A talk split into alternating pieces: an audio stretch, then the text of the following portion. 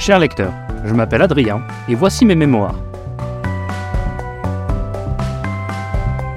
Bienvenue pour ce second épisode de Actu littéraire, l'émission qui vous parle des sorties littéraires de la semaine.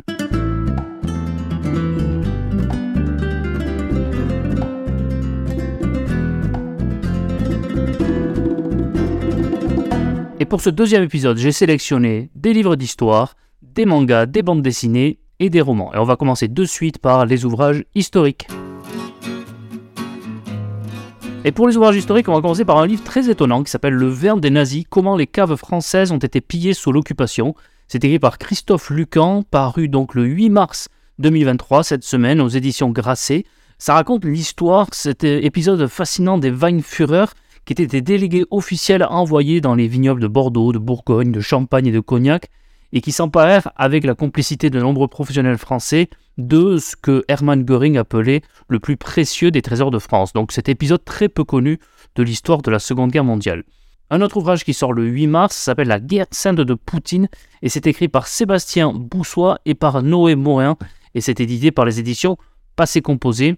En fait, l'ouvrage essaie de démontrer qu'au-delà de l'analyse géopolitique, euh, économique ou stratégique, il y a dans cette invasion de l'Ukraine par la Russie, euh, quelque chose qui relève du spirituel, du religieux. Euh, une biographie, à présent, une biographie d'Isabeau de Bavière par Christine Rera Maintigneux. Ça sort le 8 mars également aux éditions Fayard. Vous savez, cette reine a la très mauvaise réputation, réputation de mauvaise épouse, de mauvaise mère, de mauvaise reine. Voilà donc une biographie de Isabeau de Bavière. Un autre ouvrage fascinant et qui a l'air vraiment très intéressant, ça s'appelle L'Aigle et le Léopard. C'est édité par les éditions Perrin, écrit par Éric Branca et sous-titré Les liaisons dangereuses entre l'Angleterre et le Troisième Reich. Donc comme son titre l'indique et surtout son sous-titre, c'est l'histoire des liaisons dangereuses qu'il y a eu entre euh, l'Angleterre et le Troisième Reich. Vous savez, certaines élites étaient assez proches du nazisme. Hitler lui-même, sa référence idéologique était un Anglais. À part Churchill, certains étaient vraiment très proches de vouloir conclure euh, une alliance avec le Troisième Reich. Donc l'ouvrage essaye de montrer toutes les liaisons et tous les liens directs et indirects qu'il y avait entre le nazisme et l'Angleterre.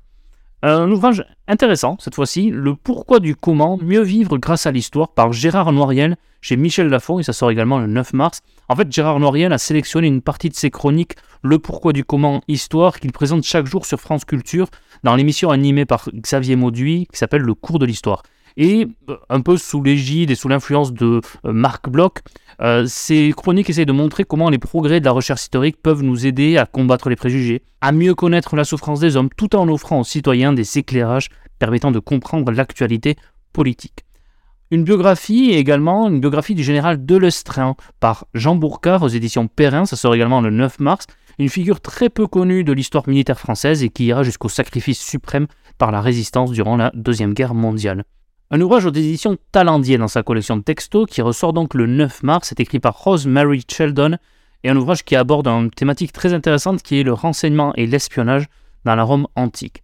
Et enfin, pour terminer pour la partie historique, le roi en son duché, l'aristocratie de Bretagne et la construction de l'État royal entre 1270 et 1328, c'est écrit par Vincent Launay, ça sort le 9 mars aux presses universitaires de Rennes. Allez, on va passer à présent à la partie manga et bande dessinée. Et pour commencer la partie manga, Irayasumi, ça sort aux éditions Les Arts Noirs le 8 mars par Shinzo Keigo. Et les éditions Les Arts Noirs, j'aime beaucoup parce qu'ils font souvent des mangas qu'on appelle, ça fait tranches de vie, où on voit des destins particuliers d'êtres humains, parfois perdus, parfois égarés dans cette société contemporaine. Et là, j'ai l'impression que c'est un petit peu ça aussi. C'est l'histoire d'un jeune homme de 29 ans, employé à mi-temps, qui vit seul, paisiblement un peu comme un pacha, jusqu'à ce que débarque sa cousine de 18 ans, étudiante en art, avec ses amis, ses camarades, et ça va un peu bousculer le quotidien un peu monotone et très régulier euh, de ce fameux Hiroto Ikuta. Et puis un autre manga que j'ai sélectionné pour cette semaine, parmi toute la pléiade de mangas qui sortent euh, cette semaine, le tome 14 de l'édition perfecte de Full Metal Alchemist aux éditions Kurokawa. Je vous conseille vraiment hein, cette édition perfecte, je la trouve vraiment extraordinaire deux sorties bande dessinée à présent avec la première, ça s'appelle Le Dépisteur, c'est le tome 1 qui sort le 8 mars aux éditions Glénat par Antoine Ozanam et Marco Venanzi.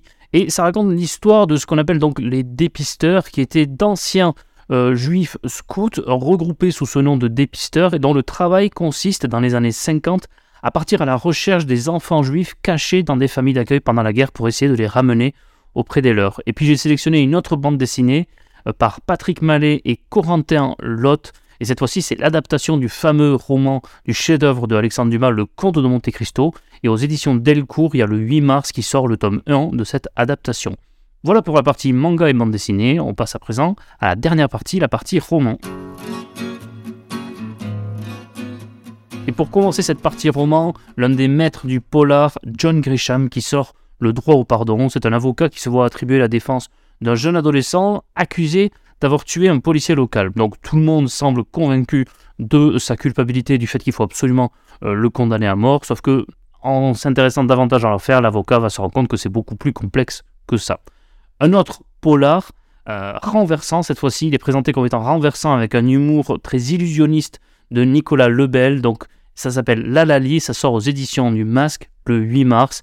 Euh, c'est assez difficile à, décrire en fait les, polars, mais en fait c'est l'histoire d'Yvonne qui semble n'apporte pas d'amis, qui n'en veut pas, qui est isolée, sauf qu'un jour elle reçoit un appel, elle se dit forcément que c'est pas un ami, et là vont s'enchaîner des événements qui vont faire qu'apparemment jusqu'au dénouement final, le lecteur est complètement pris euh, par ce récit. Au diable la polémique et place à la littérature, les éditions Gallimard Jeunesse rééditent un des grands livres de, de, de, Roald Dahl, ça s'appelle Vive les œufs de Pâques, et ça sort de 9 mars. Moi j'aime beaucoup Roald alors il y a eu des polémiques récemment sur sa réédition, est-ce qu'il faut réécrire, est-ce qu'il faut en gros euh, lisser son œuvre? Moi je ne crois pas, je crois qu'il faut lire Roald en entier. Roald est un tout, Roald a un style très particulier, mais si on commence à modifier le texte et si on commence à modifier ce qu'a voulu écrire l'auteur, alors il n'y a plus de littérature, alors autant ne plus le lire du tout. Donc Roald ne doit pas se modifier. Et je suis absolument d'accord avec les éditions Gallimard Jeunesse qui ont préféré éditer dans son tout et dans son intégralité les œuvres de Roald Dahl. Ça s'appelle Vive les œufs de Pâques et ça sort le 9 mars.